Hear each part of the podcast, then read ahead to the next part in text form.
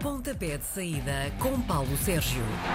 É assim mesmo, às sextas-feiras recebo o maior comentador da Rádio e Televisão de Portugal, Paulo Sérgio. Bom dia! Só se for pelo tamanho. Bom dia, Miguel. Também és grande, 1,90m. 1,88m à volta Quase, desse. quase podias ter sido um jogador de basquete, não é? Quase podia ter sido, não foi. Fui um péssimo jogador de handball. Ah, é? Exatamente. Bom, hum, há uma sensação de alívio na nação benfiquista. Faz sentido? Faz sentido neste, eh, faz sentido nisto. eh, A equipa do Benfica eh, dá a ideia, ou a nação benfiquista dá a ideia que tirou um fardo de cima porque de facto já não havia maneira. A mensagem do Rui Vitória já não passava. Isso é evidente. Eu tive a oportunidade de estar em Portimão na passada quarta-feira a fazer o Portimonense Benfica, o jogo que acabou por ditar este desfecho no Estádio da Luz e percebia-se eh, entre até entre eh, o próprio eh, a própria estrutura do Benfica que havia algum incómodo na mensagem que Rui Vitória da- transmitia para, para, para o exterior. E, portanto, este desfecho, para mim, depois daquilo que tive a oportunidade de ver no jogo no Algarve, acabou por ser um desfecho normal. Eh, Talvez tenha vindo com algum tempo de atraso, eh, porque eh, ele esteve dispensado, se bem te recordas, e acabou por ser depois readmitido 24 horas depois, ou cerca de 24 horas depois, e portanto. hum, Vamos ver o que é que a equipa do Benfica consegue agora que Rui Vitória eh, saiu três anos e meio depois de várias conquistas. É preciso também frisar isto. Eh, Ele conquistou títulos no Benfica. Foi campeão por duas vezes, ganhou duas supertaças, uma taça de Portugal, uma taça da Liga. É um treinador que sai com currículo feito no Benfica. Mas deixa marca? Não deixa marca a não ser esta dos títulos conquistados. Isto é indesmentível. Daqui por 100 anos, quem olhar para estas temporadas vai eh, olhar para duas coisas: os títulos conquistados e também para os eh, resultados menos bons conseguidos na Liga dos Campeões, onde a equipa do Benfica foi a pior equipa da história do futebol português a estar numa fase de grupos ao não conseguir eh, qualquer ponto ao marcar apenas um golo e ao sofrer muitos, ao ser derrotada pelo Basileia por 5-0. Esta é outra das marcas que Rui Vitória deixa neste Benfica.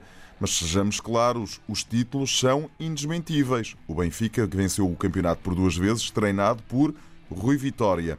Ganhou uma taça de Portugal, treinado por Rui Vitória. Ganhou duas eh, supertaças, treinado por Rui Vitória. E eh, ganhou uma taça da Liga, treinado por Rui Vitória. Portanto, quando olharmos para hum, a história, e a história faz-se olhando a alguma distância, temos aqui estes dois eh, patamares. eh, Vamos eh, depois pesar qual é aquele que pesa mais, e eu acho que os dos títulos pesa mais nesta história de Rui Vitória no Estádio da Luz. Amanhã temos o início da jornada ao Marítimo Portimonense. O que é que se passa com este Marítimo que não consegue nem convencer, nem fazer pontos?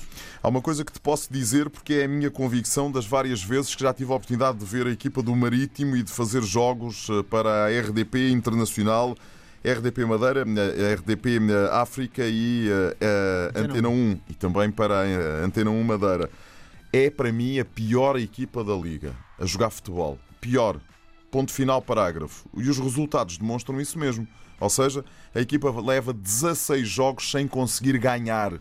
O que é de facto absolutamente inacreditável para uma equipa que tem habitualmente eh, eh, feito eh, boas, bons, bons, bons percursos, que Equipa tem europeia, quase, não é? equipa sim que vai com alguma regularidade às competições europeias.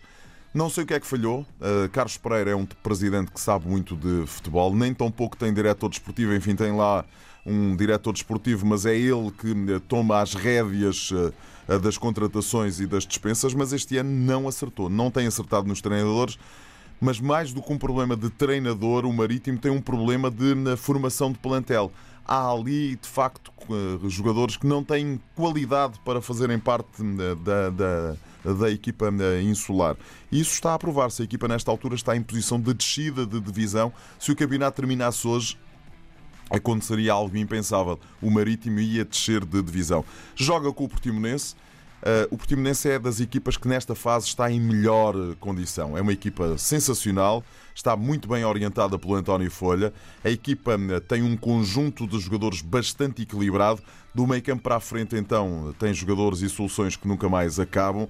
Tem Jackson Martínez, que tem aquele problema crónico no tornozelo, mas que joga e faz jogar de forma absolutamente brutal vai perder o uh, Nakajima, uh, foi para a taça uh, asiática e dificilmente regressará, por aquilo que percebi, dificilmente regressará ao Algarve, mas tem soluções que nunca mais acabam. E, portanto, para mim será uma surpresa se o Portimonense perder frente a esta equipa do Marítimo. Domingo, 3 da tarde, o Vitória de Setúbal recebe os Chaves, o Vitória é muito superior. Não sei se é muito superior. A tabela classificativa diz que sim, mas eh, do ponto de vista das equipas, eh, as equipas são mais ou menos equivalentes. Atenção, porque o Vitória de Setúbal há seis jogos que perde, se tem seis derrotas consecutivas em todas as competições. A equipa do uh, uh, Desportivo de Chaves tarda em talhar caminho para conseguir uh, ganhar e, portanto, vamos ver o que é que vai acontecer. O normal será o Vitória de Setúbal bater esta equipa dos Chaves, eh, sendo que os Chaves têm que começar a pensar em ganhar pontos, porque estamos praticamente no final da primeira volta e as coisas estão muito complicadas para a equipa de Tiago Fernandes. O Feirense recebe o Santa Clara. O Santa Clara eh, está a fazer um campeonato tranquilo, mas perdeu a sua maior referência, Fernando, que foi para o Porto. Foi já confirmado, eh, nesta altura em que estamos a falar, está confirmado oficialmente como reforço do Futebol Clube do Porto. Fernando Andrade, jogador de grande qualidade, talvez o melhor jogador, como tu próprio dizes, para além da referência, o melhor, o melhor jogador desta equipa do Santa Clara.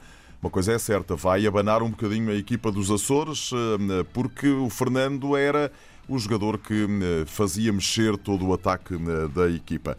O Feirense está um bocadinho como os Chaves, tem que começar a pensar em ganhar pontos, caso contrário, as coisas podem complicar-se.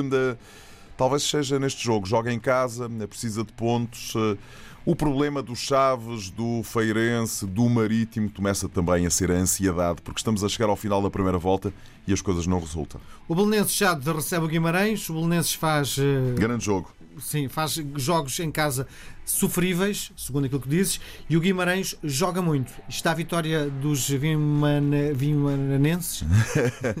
Uh, não sei, repara, a equipa do Belenenses perdeu pela primeira vez ontem uh, com o Sporting fora de portas. Tem um melhor, melhor percurso fora do que propriamente uh, em casa.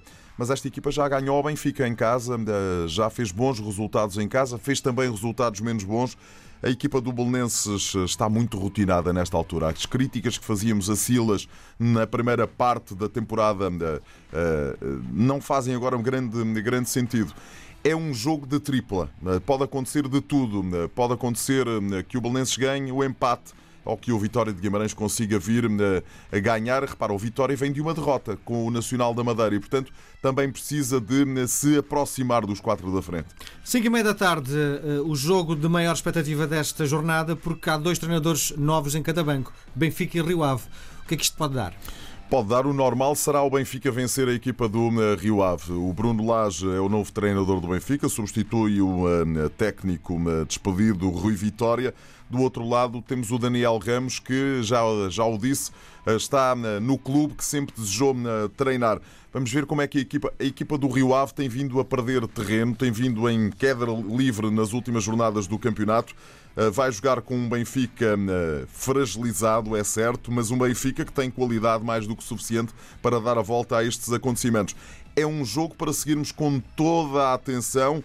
Um jogo que pode. O normal será o Benfica vencer, mas também pode dar ali mais qualquer coisa se a equipa não reagir a todos estes acontecimentos. 8 da noite, Braga Boa Vista. Eh, é mais uma vitória do Domínio? Faz sentido, faz sentido abordares isso dessa maneira. Acho que sim, acho que a equipa do Sporting de Braga está em excelente. Uh, percurso, uma equipa que só perdeu uh, por duas vezes, com o Porto e com uh, o Benfica. Uh, o Boa Vista é outra das equipas que me tem desiludido, mas nestes últimos uh, tempos tem conseguido de facto uh, sair ali daqueles últimos lugares da tabela classificativa. Será para mim uma surpresa se o Sporting de Braga não vencer a partida. Segunda-feira, 7 da tarde, Tondela Sporting é mais uma goleada para Kaiser? Não acredito, não acredito. O Tondela Tondela está uh, uh, finalmente a sair dos últimos lugares da tabela classificativa, está a fazer bons resultados. Nestes últimos dois jogos, venceu os dois últimos jogos, frente ao Marítimo em casa e fora uh, no Santa Clara, nos Açores.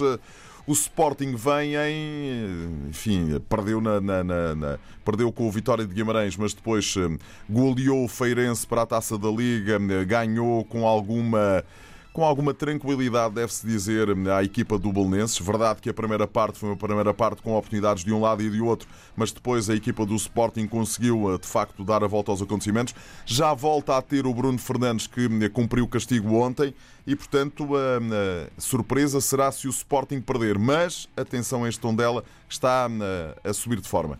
9 e um quarto, o Porto recebe o Nacional. Uh, Porto é claramente superior. Claramente superior. Porto que está em 17, está num ciclo absolutamente brutal. 17 vitórias seguidas.